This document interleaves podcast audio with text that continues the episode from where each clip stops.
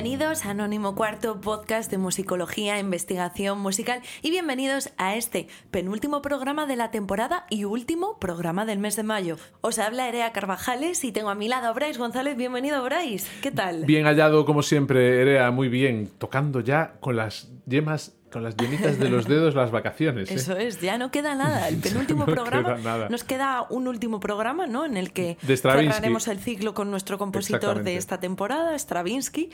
Y, pero bueno, pero hoy traemos muchas otras cosas más. Hoy traemos un programa que no sé cómo no se nos había ocurrido hacer durante estas cuatro temporadas de Anónimo Cuarto. Hablar de algo tan, tan de verano además como son los festivales de música, ¿verdad? Y anticipándonos ¿no? a la nueva estación a la que nos vamos a ir.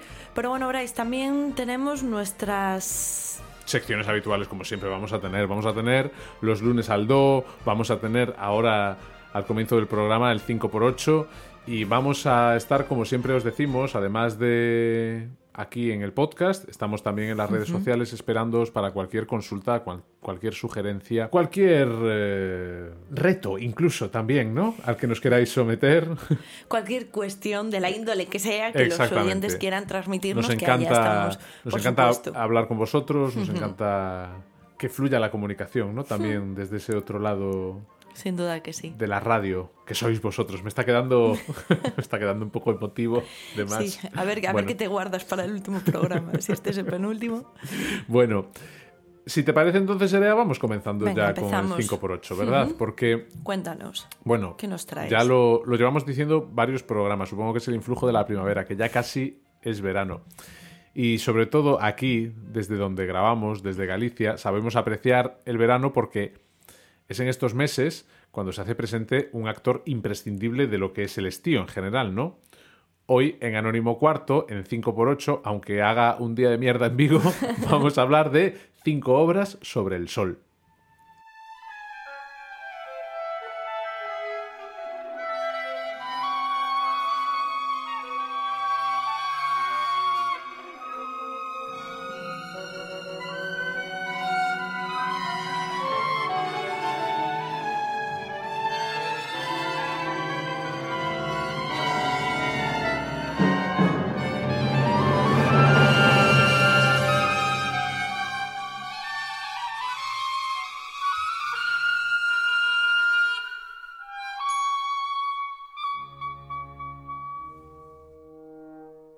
Y comenzamos por lo más contemporáneo de todo. Comenzamos solo 20 años atrás en el tiempo, en el año 1999, bueno, 21 ya.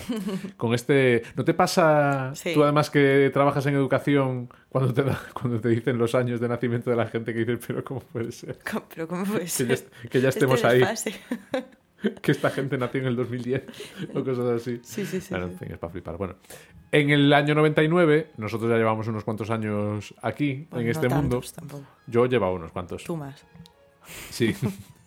pues se compuso este concierto para saxofón titulado The Imagined Sound of Sun on Stone de Sally Beamish, compositora y violista londinense que en esta obra lleva el saxofón a sus límites para crear pues una pieza que que nos lleva un poco a unas texturas y unos ambientes primitivos en una obra que la propia autora, Sally Beamish, cuenta que quiere funcionar como una especie de himno ritual al cambio de las estaciones.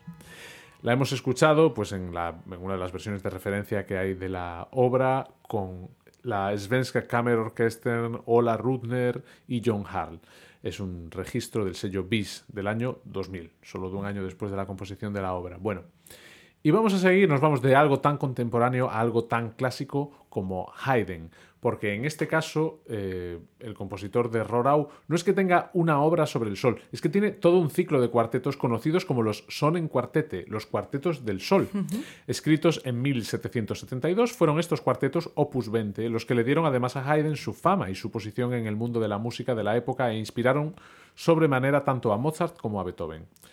Luego, realmente, los cuartetos no, es que tengan nada que ver con el sol, es simplemente que la portada de la primera edición había un sol gigantesco pintado y por eso se le llaman los, los cuartetos del sol. Pero eso no lo vamos a decir. No es programático, no es en la línea de las estaciones de Vivaldi. Para nada, es pura serendipia, pura casualidad, pero me venía muy bien y por eso vamos a escuchar ahora el segundo de estos cuartetos Opus 20, su segundo movimiento, Capriccio Adagio, en la grabación que hizo de la integral de estos son en cuartete el Hagen Quartet en el año 1994 para la Deutsche Grammophon.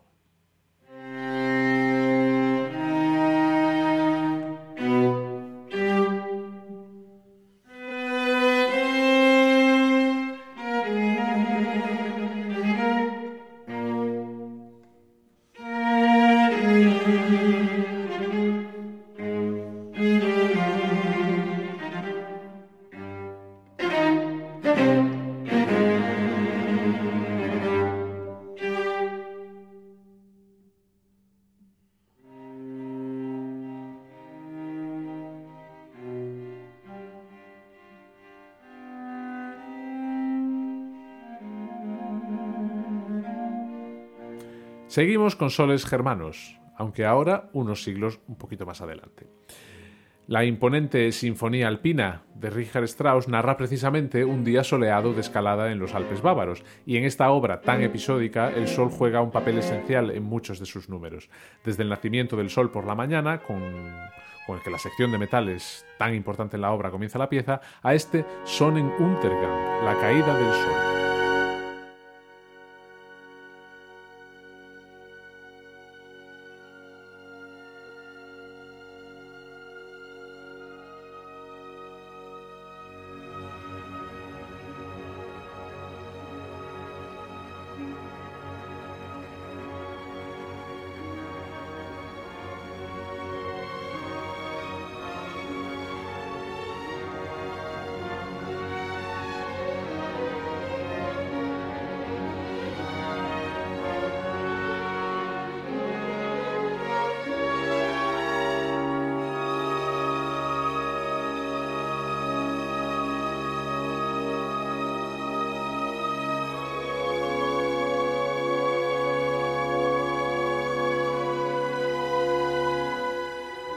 Escuchábamos el vigésimo número de la Sinfonía Alpina de Richard Strauss, Sonnenuntergang, aquí en esta grabación de Daniel Harding al frente de la Saito Kinen Orchestra, en una grabación del sello Deca del año 2013.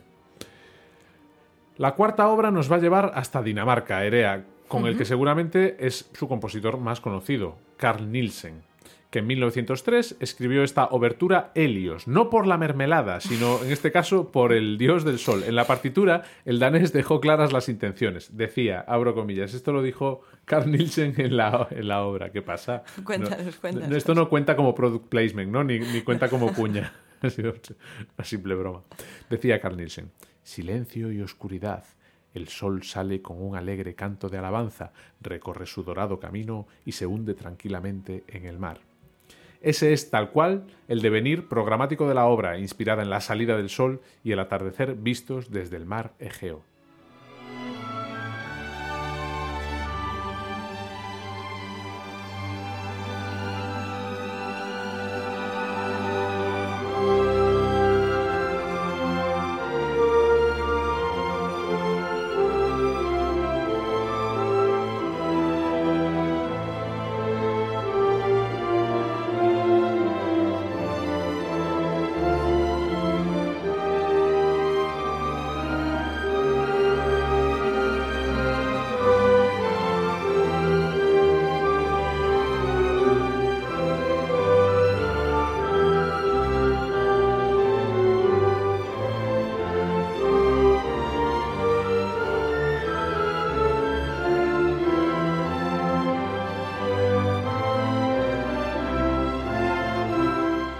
Era la obertura Helios de Carl Nielsen y era la South Jutland Symphony Orchestra, la Orquesta Sinfónica del Sur de Jutlandia. Me encanta conocer orquestas nuevas, siempre, porque hay veces que siempre suenan las mismas. Aquí también incluido en este programa, ¿verdad? La Berliner, la no sé qué, la de Boston, no sé cuánto. La Orquesta Sinfónica del Sur de Jutlandia en Dinamarca, con Niklas Willen al frente en un registro del sello Naxos del año 2005. Y terminamos algo alejados, como pasa en ocasiones seré en esta sección, de la música clásica, con una de mis canciones particularmente favoritas de los Beatles. En el año 69, después de años de furor, los Beatles andaban en una situación algo complicadilla. Muchos líos judiciales por sus derechos con EMI y alguna disputa también interna por cómo gestionar su patrimonio y los asuntos financieros. En medio de ese embrollo, un día tenían reunión de grupo, dijeron reunión de grupo y George Harrison dijo paso, paso de ir. Me voy con el sitar. Y me voy a ir, todavía no con el sitar que todavía no lo había dado por ahí, pero me voy a ir con mi amigo Eric Clapton, voy a quedar eh, aquí en mi finca para... Voy a montar otro grupo. Bueno, todavía habían quedado para tocar. Habían quedado para tocar. Era un día de primavera y ese día el sol salió por primera vez desde hacía semanas en Inglaterra. Y en ese momento Harrison escribió este Here Comes the Sun. La versión del cuarteto de Liverpool es increíble, como tantas otras que se han hecho, pero es que Nina Simone también tiene un álbum que se llama Here Comes the Sun, porque en él realiza una cover, es un álbum de covers ya en general, pero en él realiza una cover, una versión de este tema. Ese disco se editó en 1971 por RCA y hoy en día está reeditado por Sony Music desde el año 2017 y ya lo estamos escuchando. Here Comes the Sun. Here comes the sun, little darling. Here comes the sun. I say it's alright. It's alright.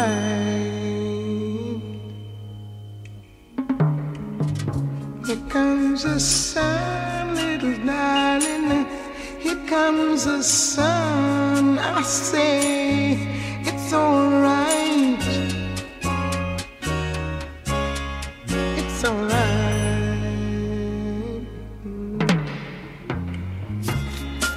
Darling,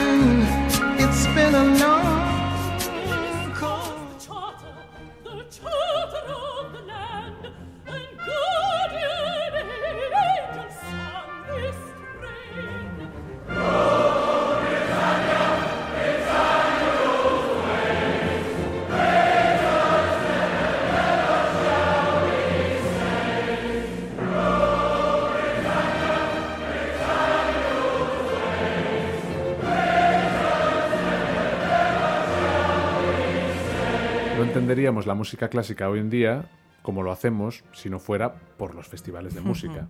festivales de todo tipo, ¿verdad? Hay festivales pequeños, hay festivales enormes, hay festivales especializados, festivales de ópera, festivales de música contemporánea. Lo cierto es que desde el festival al aire libre en la campiña inglesa más pequeño hasta la Noche de los Proms o hasta un festival de música contemporánea en un museo perdido en Corea, Todos los festivales de, música clásica son algo muy importante que, como digo, ha ayudado a construir el tejido que hoy en día conocemos de la industria musical, ya no solo de la música. Pero vamos a ver que la historia de los festivales se hunde en las raíces de la historia de una manera muy profunda y de una forma muy diferente a como los entendemos hoy en día. Por eso, desde Anónimo Cuarto, queríamos hoy traer aquí la historia de los festivales.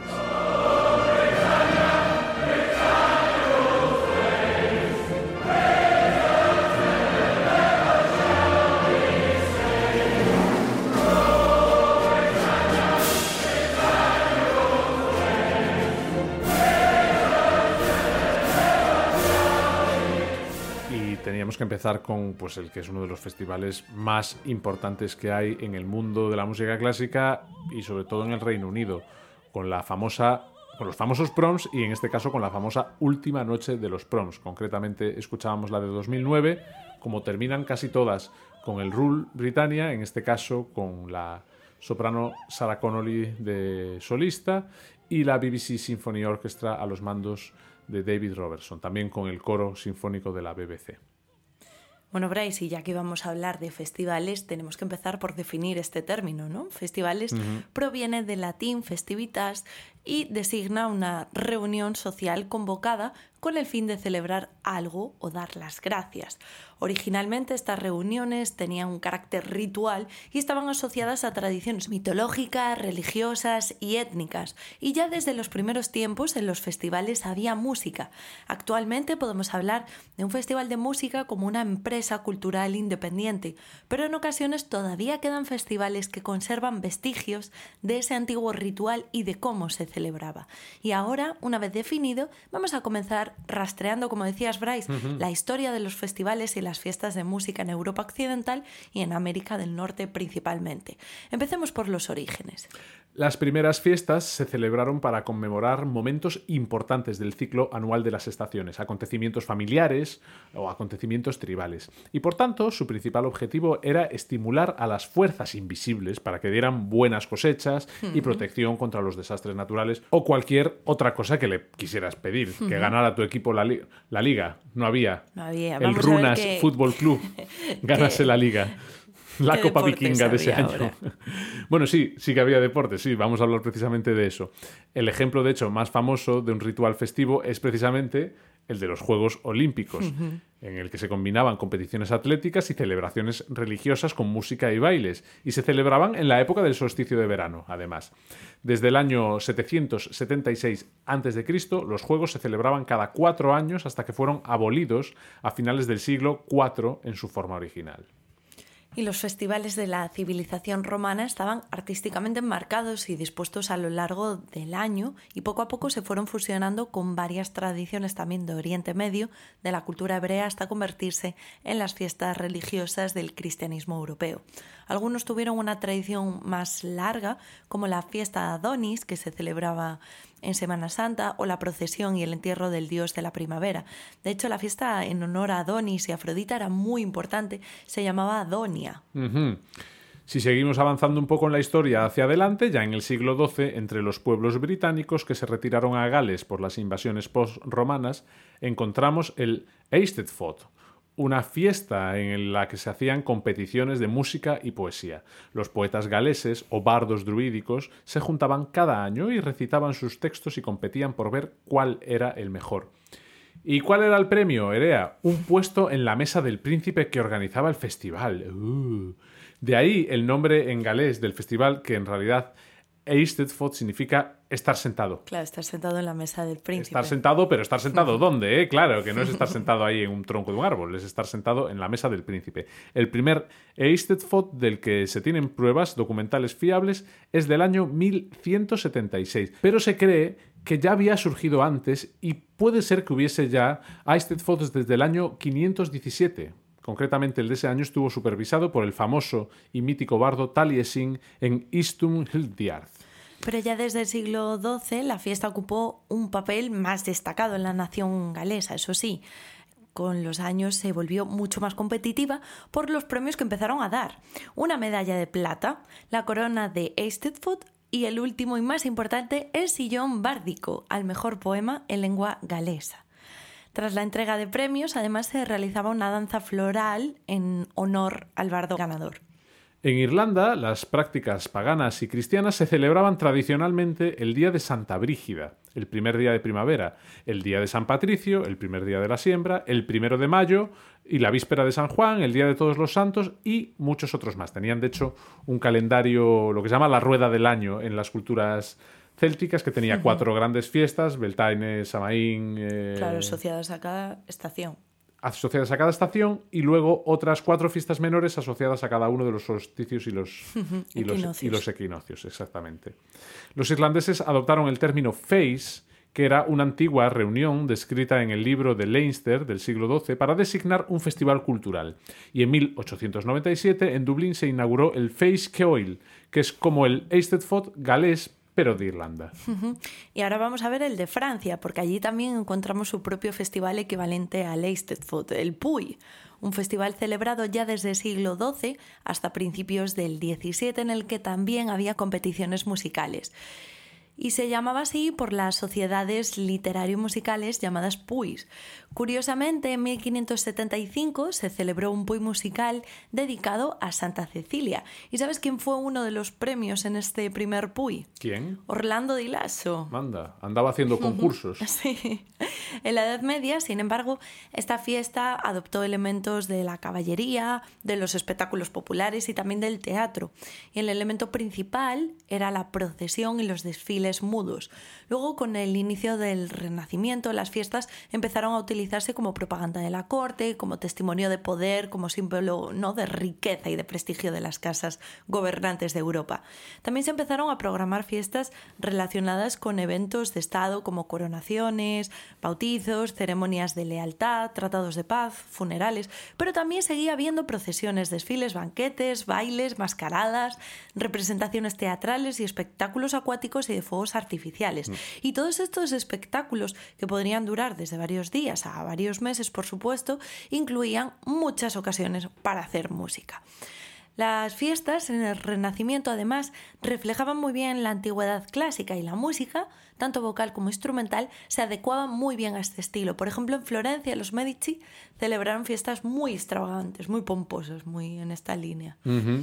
A mediados del siglo XVIII y principios del XIX, en Gran Bretaña, los festivales corales pasaron de ser eventos de un día a ser eventos de muchos días consecutivos. Se programaban distintas actuaciones en iglesias, en capillas o en la catedral, incluso para los conciertos matutinos de composiciones sacras, y en los teatros y salones también para los conciertos de música profana, normalmente por la noche.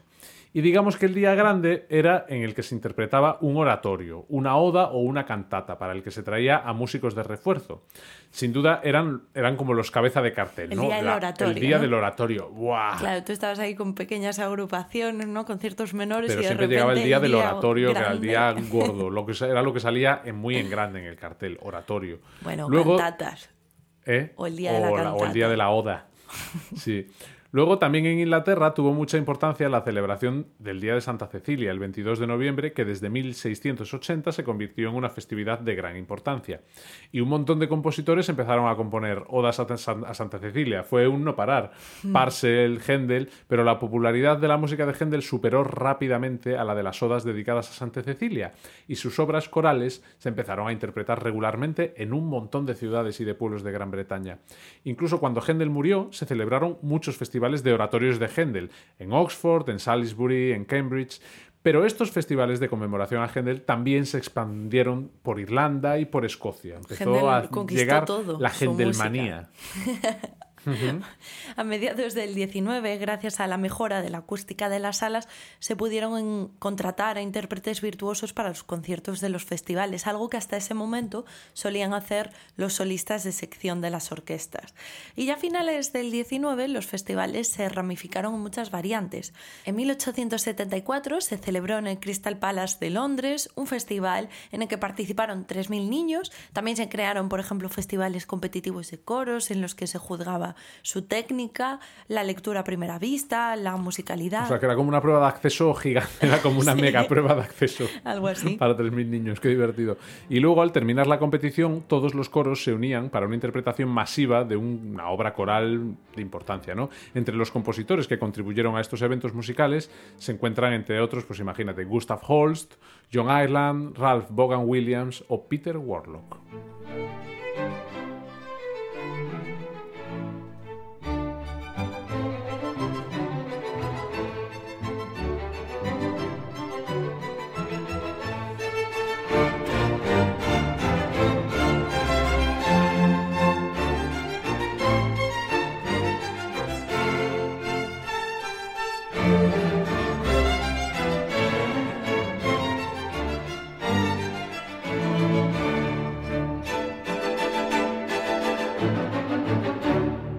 Escuchamos la que sin duda es la obra más conocida de Peter Warlock, su Capriol Suite, que aquí interpreta la Norwegian Chamber Orchestra con Henning Kragerud al frente. Es una grabación precisamente desde el Festival de Música de Cámara de Risour en 2012. Y vamos a seguir, porque en Alemania también había festivales de varios días consecutivos, aunque aquí llegaron un poco más tarde, a finales del siglo XVIII. Los festivales vieneses copiaron el modelo británico. Muchos de ellos, además, se celebraban con fines benéficos. Pero en Centro Europa, la obra coral top no era el Mesías de Händel. La composición más interpretada en estos primeros festivales austríacos y alemanes era Die Schöpfung, la creación de Haydn.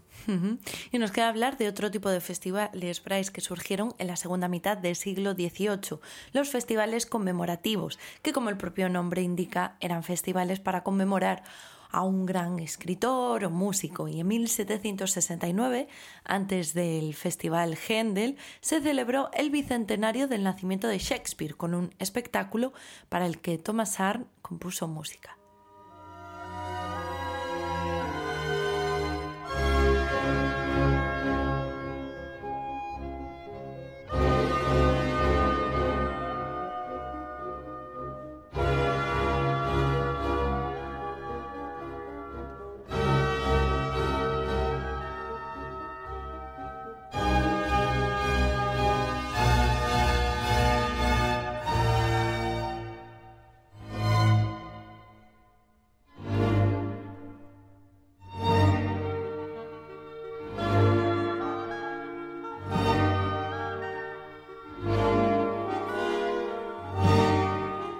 Escuchábamos el comienzo de Die Schöpfung, la creación de Haydn, su número Die Vorstellung des Haus.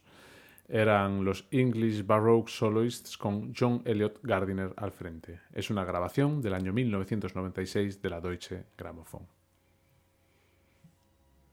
Bueno, y siguiendo, también podemos decir que el 23 de abril de 1843, un año después de la colocación de una estatua de Mozart en Salzburgo, se inauguró en Leipzig un monumento a Bach con la interpretación de música elegida por Mendelssohn. O que, por ejemplo, en agosto de 1845, con la colocación de una nueva estatua de Beethoven en Bonn, se dio comienzo a un festival internacional en honor a la figura de Beethoven. Ya ves, el, el precursor, en cierto modo, de esos innumerables festivales de Beethoven que se han hecho en muchas partes del mundo, ya no solo en, en América o en Europa. Y tanto. Y en honor a Mozart tenemos el festival conmemorativo que realizó el Mozarteum en Salzburgo en 1877, el primero de la gran lista de festivales de Mozart. Y luego, por ejemplo, en el caso de Wagner, es que ya él mismo se hizo su propio festival conmemorativo. Esto, ¿para qué, ¿para qué esperarme a que lo hagan otros? Si quién mejor que yo para saber lo bueno que soy, lo rematadamente bueno que soy. Por eso, desde 1876 eh, se inauguró la Festspielhaus en Bayreuth con el único propósito de representar sus dramas musicales.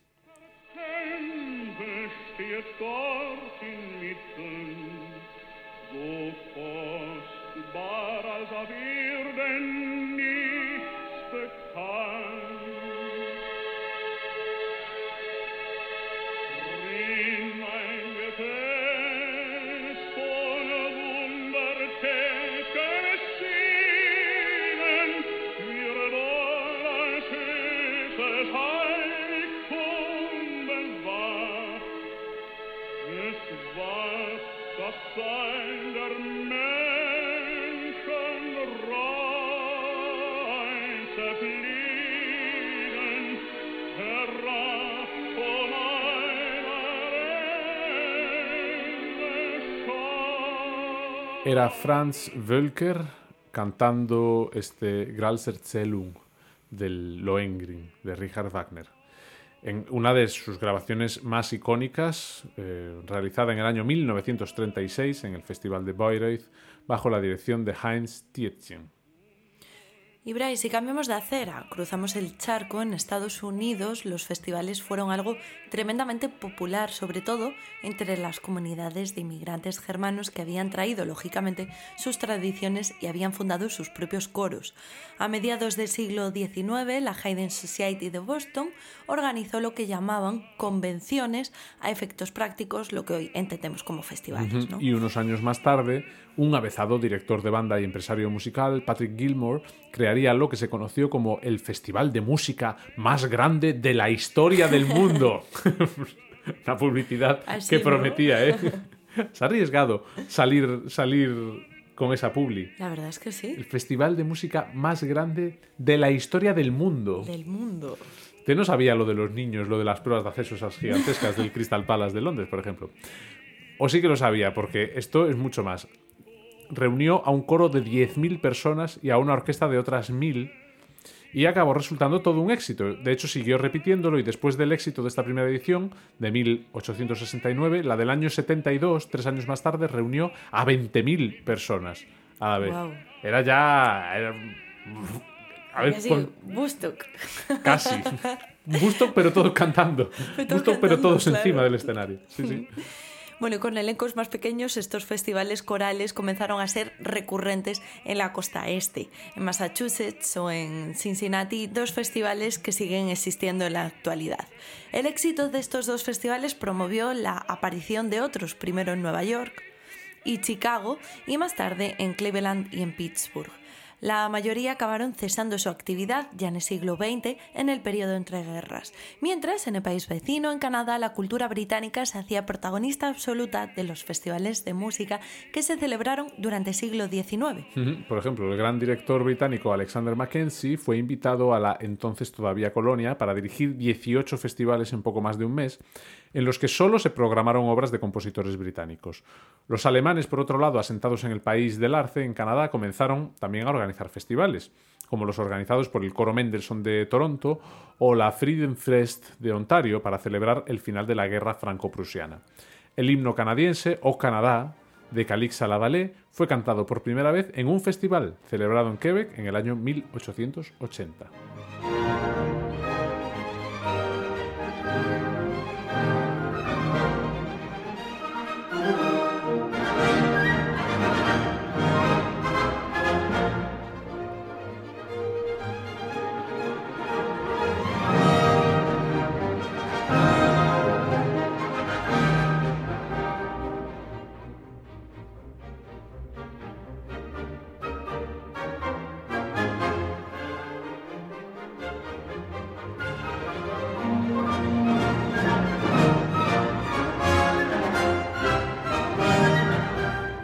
Escuchábamos una obra del propio Alexander Mackenzie, en este caso su Britannia Overture, nos viene ni que pintado. Es eh, su opus 52 y esta es una grabación de Ramon Gamba al frente de la BBC National Orchestra of Wales. Es también un registro editado por el sello Chandos en el año 2016. Según el siglo XX se fue adentrando, los festivales se diversificaron y comenzaron a reproducirse como setas de bosque. Por un lado, los festivales creados durante el siglo XIX que sobrevivieron se convirtieron en eventos internacionales y de gran prestigio, y algunos recién creados fueron un éxito de gestión y se convirtieron rápidamente en eventos de referencia en todo el mundo, como el Mayo Musicale de Florencia, inaugurado en el 33, el Festival de Lucerna del 38 o el de Praga en el año 46. En el corazón mismo de Europa, los festivales siguieron su marcha, no solo como instituciones culturales, sino como elementos dinamizadores de la ideología y de las idiosincrasias nacionales también en algunos casos. Para el año 1905 había, por ejemplo, unos 50.000 cantantes aficionados en Inglaterra. En Alemania se fundó la Arbeiter Sängerbund, asociación de cantantes aficionados y trabajadores, que celebró muchos festivales musicales con marcados objetivos ideológicos, todos ellos. En el bloque del Este, tras el año 1945, una conferencia dejó claro que la música de los festivales públicos había de apoyar los principios del marxismo. Muchos compositores se implicaron directamente en la creación de festivales también. Vaughan Williams lo hizo con el de Leith Hill, especializado en coros rurales y en coros amateurs. Britten lo hizo con uno en Suffolk desde 1948 y Peter Maxwell Davis promovió en los años 70 un festival en su isla natal de Orkney que sigue vigente y estos eventos resultaron en una revitalización cultural y a veces también económica de estas localidades. Tras estos éxitos locales europeos, el modelo de festival como dinamizador de los motores culturales locales, muchas grandes ciudades del mundo crearon sus festivales. Así nacieron el Festival de Tokio en el 48, el de Río de Janeiro en el 50, el de Hong Kong en el 72 o el de Seúl en el año 1976.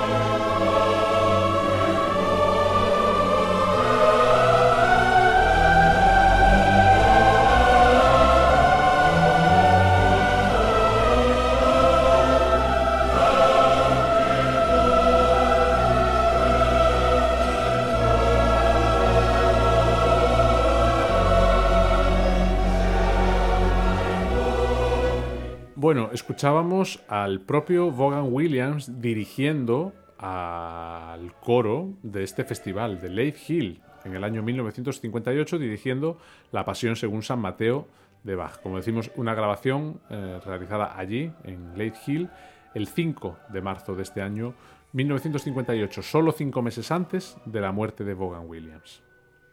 La mayoría de las grandes ciudades de Australia, Canadá y sobre todo Estados Unidos tuvieron también sus propios festivales desde principios de siglo. Sobre todo en América estuvieron en muchos casos organizados en torno a las grandes orquestas del país. Sí, por ejemplo, el Festival de Tanglewood en Massachusetts desde 1934 era organizado por la Boston Symphony. El de Marlboro en Vermont fue uno de los primeros dedicados en exclusiva a la música de cámara y la Old Time Fiddlers Convention desde 1924 en Carolina del Norte fue el primer festival americano centrado en la música tradicional americana. Desde el 62, el Smithsonian Institute de Washington celebra su propio festival de folk americano también. Y curiosamente, aunque el jazz surgiera en Estados Unidos, los primeros grandes festivales del género nacieron fuera. Sí, de hecho el primero fue el de Australia en 1946 y el primer gran festival de jazz fue el de Niza de 1948. El de Varsovia, por ejemplo, se fundó en 1959 y desde entonces un montón de festivales de jazz han consolidado al género como una pieza más imprescindible de la música de concierto, con eventos que se han afianzado en el calendario como los de Newport, Monterrey, Copenhague, mm, Montreal o el de San Sebastián mismamente. Y vamos a escuchar precisamente una pieza actual del año 2018 desde el Festival de Montreux. Es Cory Henry en una live session desde el festival tocando el tema, una cover del tema de Stevie Wonder, All I Do.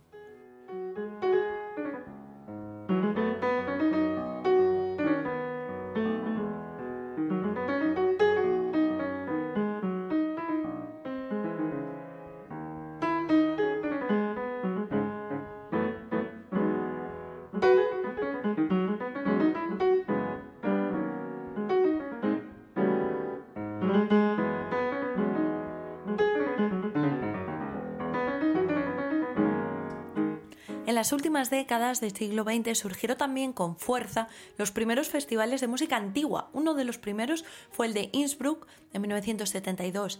En esa misma década se inauguraron también los de Cervantes y York y más tarde llegarían los de Boston y Glasgow. La música contemporánea y de nueva creación comenzó a tener festivales propios ya en las primeras décadas del siglo también.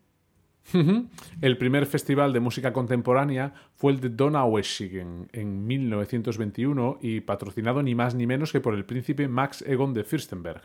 Más tarde llegaron otros, como el de Venecia en los años 30, el de Cheltenham en el 45, el de Palermo ya en los 60 o el de Huddersfield en los años 80.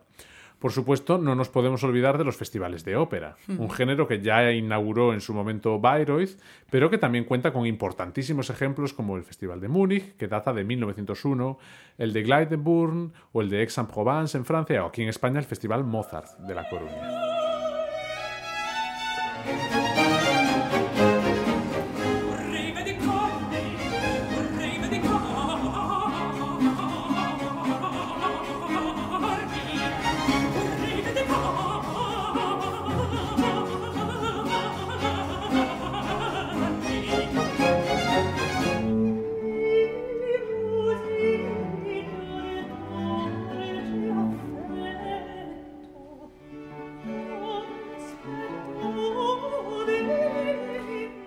Escuchábamos una producción de Alcina de Händel con Philippe Jaruski y Patricia Petitbon como grandes cabezas de cartel en una producción del Festival de Aix-en-Provence del año 2015 editada en DVD por Warner Music. Bueno, Bryce, y aunque merecería un programa aparte, que seguro que se lo terminamos dedicando, hay que hablar también, aunque sea someramente, de los festivales de pop y rock festivales que surgieron casi por generación espontánea y con una fuerza inusitada a finales de los 60, con el Festival de Monterrey en el 67 que reunió a 60.000 personas y por supuesto dos años más tarde con Woodstock que congregó a cinco veces más hippies que el Festival de Monterrey y al que ya le dedicamos un programa aquí en Anónimo Cuarto. Solo Woodstock, todo, todo lo que siempre quisiste saber sobre Woodstock. Bueno, Bryce, si te y ya te contaron un montón de veces. ¿En qué temporada? En la, 2, ¿puede ser? ¿O la 3? fue muy al principio. No sé si de la 3 o de la 2. Habría que buscarlo, habría que buscar el dato porque no lo sabemos. Por Ahora, ahí está. mientras seguimos, vamos a buscarlo para quien tenga interés. Bueno, y este modelo de festival americano se internacionalizó rápidamente y se convirtió en una parte importantísima de la industria del entretenimiento. Y bueno, ¿qué nos queda decir sobre festivales? ¿Tú has ido a muchos festivales, Erea? Mm, No, a muchos no. Algunos sí, pues yo creo que son experiencias únicas que hay que vivir, sin Sí. duda. Porque es un empape de, de música, es un aislarte, ¿no? Y, y convivir por y para con música. Y me parece maravilloso. Creo que es una experiencia que no se asemeja a, a otras, no es un concierto al uso, no es... Desde luego. Entonces me parece algo tan único que por eso considero que sí que hay que por lo menos vivir una, una experiencia en un festival. Y si puedes acampar ya vamos. Sí. Pasa que los de acampar suelen ser otros. Los de acampar suelen ser Por lo que sea, en el otros. Festival de Salzburgo no te dejan acampar como una tienda. allí. En tampoco. Bayreuth no le puedes montar una tienda de acampar. Un, un- buen dineral por quedarte allí una noche, ¿no? Exactamente. Bueno, ya he encontrado el datito. Es el principio de la temporada 3. Vale. El programa segundo de la temporada El 3. segundo programa en la Woodstock, tercera temporada. 50 años. Eh, bueno, queríamos hacer este repaso un poquito para desde, desde esos primeros festivales bárdicos de, de las tierras celtas o esos puy de, de, De Francia. de Francia, rastrear un poco de dónde vienen, ¿no? Eh, Y como en origen no Mm, eran una cosa y no han cambiado tanto. Me explico. Ya en un primer momento podemos ver que tenían una finalidad más allá extramusical, ¿no? Incluso eso de conmemoración o dedicado a algún momento concreto y que ya eran duraderos. Me refiero que no eran días, ya eran Exactamente. de varios días consecutivos. Y que desde luego a lo mejor puede ser que los festivales de música académica perdieran un poco esa esencia, pero estos grandes festivales eh, de músicas populares urbanas sí que mantienen un poco esa esencia, pueden llegar a ser, sobre todo en algunos casos, tienen un pequeño componente también ritual, de comunión con la comunidad. Sí, y el propio festival en sí mismo ya es un ritual. Me refiero todo. Hmm. sí, sí, ¿no? bueno, Los- sobre todo algunos, ¿no? Los muy grandes, ¿no? Exacto. Piensa en Glastonbury, a lo mejor en el Reino Unido, o incluso los muy grandes que tenemos aquí, sobre todo algunos que, que tienen, ya no solo por lo grandes que son, sino por lo que significan a lo mejor para, para el género, o pues el Resurrection Fest. ¿no? Claro, cómo Aquí- interactúa el público. me Exactamente, o el Viña. Rock, o grandes festivales que tienen ya también, como tú dices, ¿no? Un, algo social muy marcado, eh, donde el propio festival, la propia celebración es ya en sí un ritual para una comunidad de gente muy grande, ¿no? Exacto.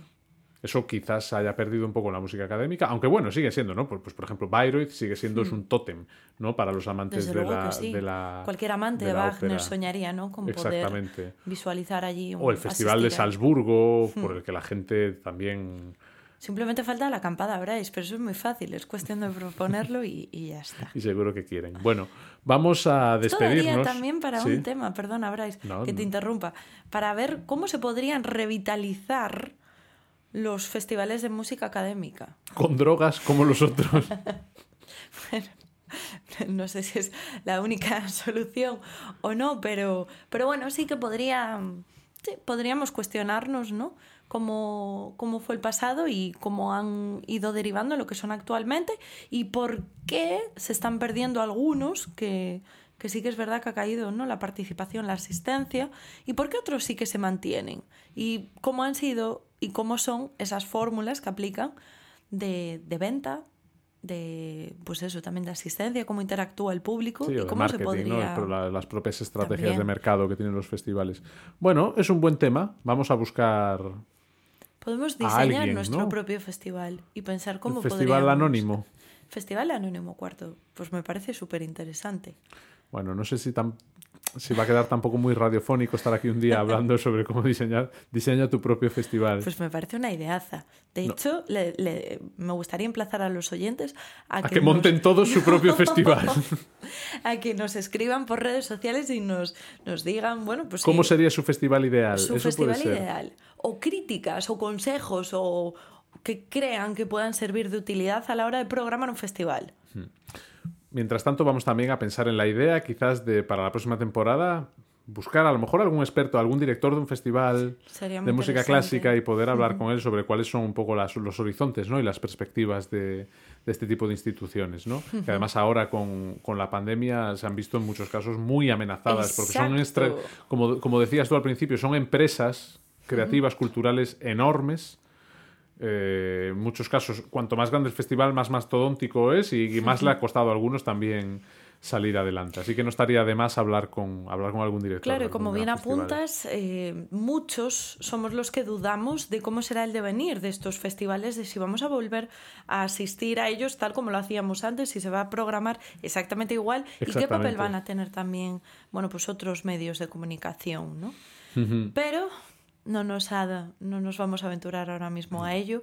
Todavía nos queda una parte del programa, veréis, y hoy viene cargadita de sorpresas. Ah, sí. Pues mira, ya no esperamos más, porque tenía aquí un audio para poner de un Cosi fan tutte del Festival de Salzburgo, pero Venga, seguro que lo que a trae es- Mozart siempre- Sí, siempre, Bueno, pues no venga, se le es- dice que no, por escuchamos a. Mozart y escuchamos en este caso a Marianne Crevasa cantando este Smanie Implacabili del Cosi fan tutte desde el Festival de Salzburgo del año 2020. Está editado de nuevo por Warner Classics. Oh!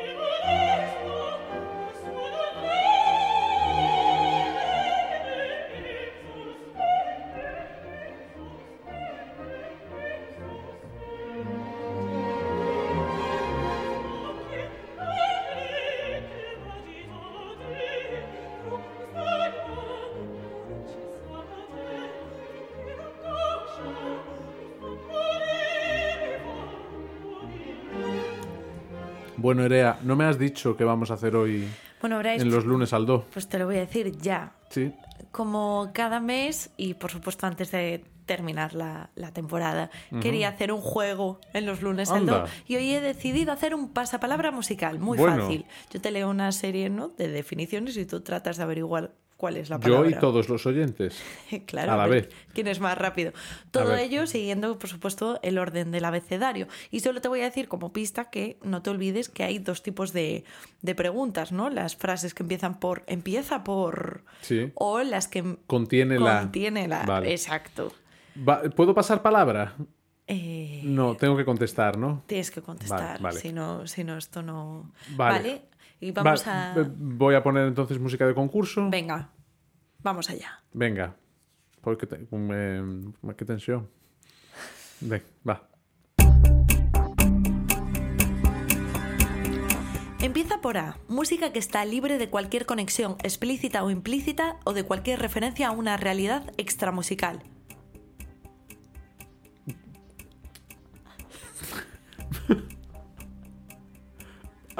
Aleatoria. Absoluta. B. Joder, macho, Empieza por B. Canción de los gondoleros venecianos o una composición vocal o instrumental Barcarola. modelada. Sí, correcto. C. Empieza por C. Canción medieval para una más voces con un texto serio, casi siempre religioso, en verso rítmico latino. ¿Puedes volver a leerla, por favor? Que. Empieza por C. Canción medieval para una o más voces con un texto serio, casi siempre religioso, en verso rítmico latino. ¿Cantata? No, conductus. D. Empieza por D. Estilo de jazz basado en la música que se desarrolló en Nueva Orleans a principios Dixieland. del siglo. Sí, correcto. Empieza por E. Hija de Zeus y Nemosine. Nació en Tracia junto a sus ocho hermanas. Es la musa de Euterpe. la música. Sí. Contiene la F. Un extenso poema de Gervais de Bus que fue completado en 1316 y que es una sátira alegórica de la Iglesia. Contiene la F. Contiene la F. No sé. El román de Fauvel. Seguimos con la G. Empieza por G. Término que aplicó Richard Wagner a sus óperas de madurez, en las que todas las artes, incluida la música, la poesía y el espectáculo visual, habían de fundirse a la... Gesamtwerk. Bien. H, empieza por H. Género musical que se originó en Ghana en la década de... High mil- life. Sí, seguimos. I. Empieza por I. La fórmula conclusiva del ordinario de la misa. Conclusiva. Conclusiva. Del Con la que ordinario. finaliza el Y- ordinario de la misa. Conclusiva. Con la que finaliza el ordinario de la misa. Y, y empieza por I. Por I. Y- Empieza por I. Y, y- es que solo me sale introitus, pero introitus es como empieza. es- Conclusiva. No sé. Ite misa est. J. Ay, Contiene la J. Cantante chileno fallecido en el Estadio Víctor Nacional. Jara. Le seguimos. K. Empieza por K. Apellido del compositor de la banda sonora de la saga de videojuegos Assassin's Creed. Empieza por K. Apellido del compositor de la banda sonora de la saga de Bueno, no me lo videojuegos sé. No me. Assassin's Creed. No me lo sé. Y mira que juego al Assassin's Creed, pero no me. Es verdad, Jesper. Seguimos.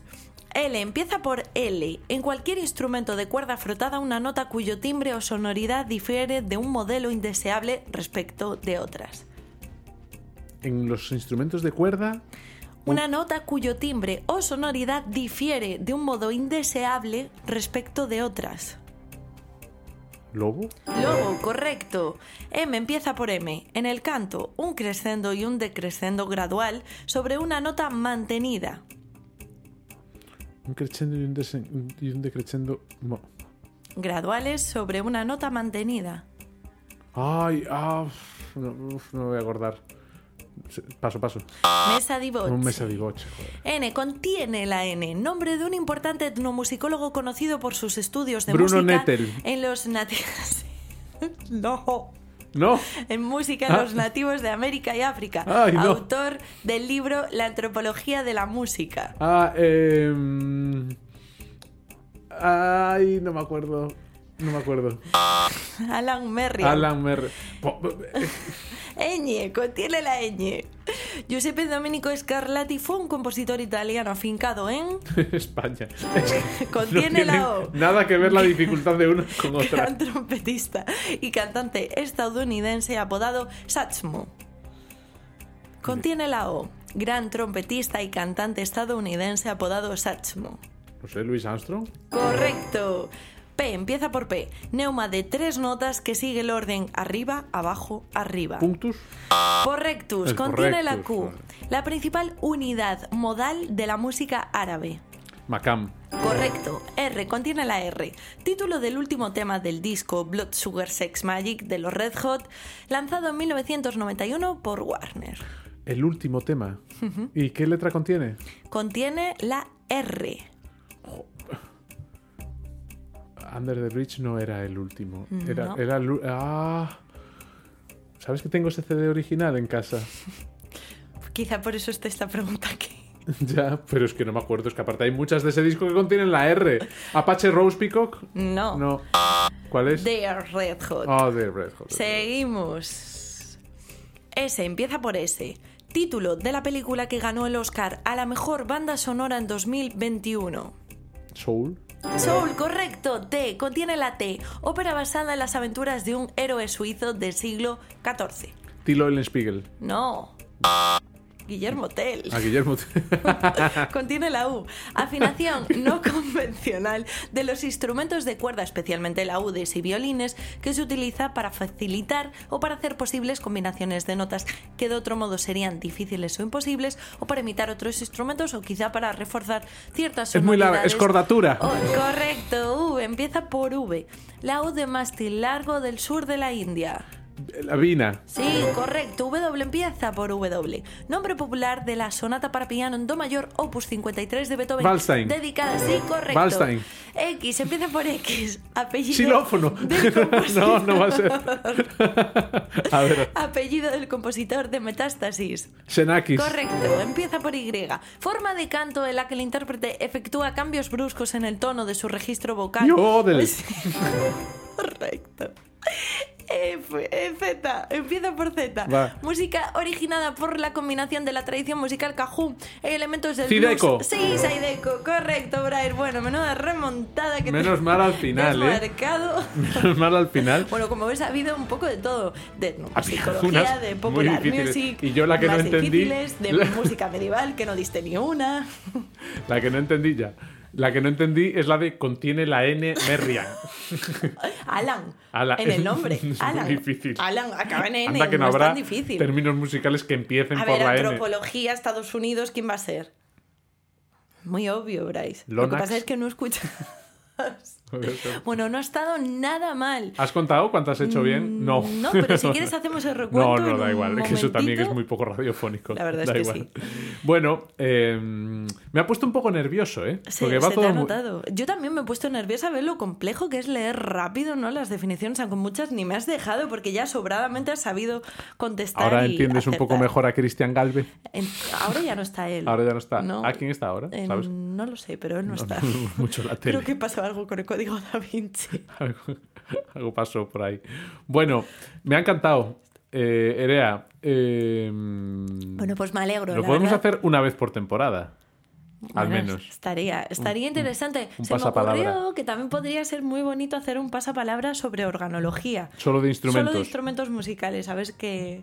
Y de todo el mundo, por supuesto. Venga. A ver qué nos encontramos. Sabes Pues que a mí me encanta la organología, me encanta descubrir instrumentos nuevos y Lo- sonoridades nuevas. Creo que puede ser un buen reto.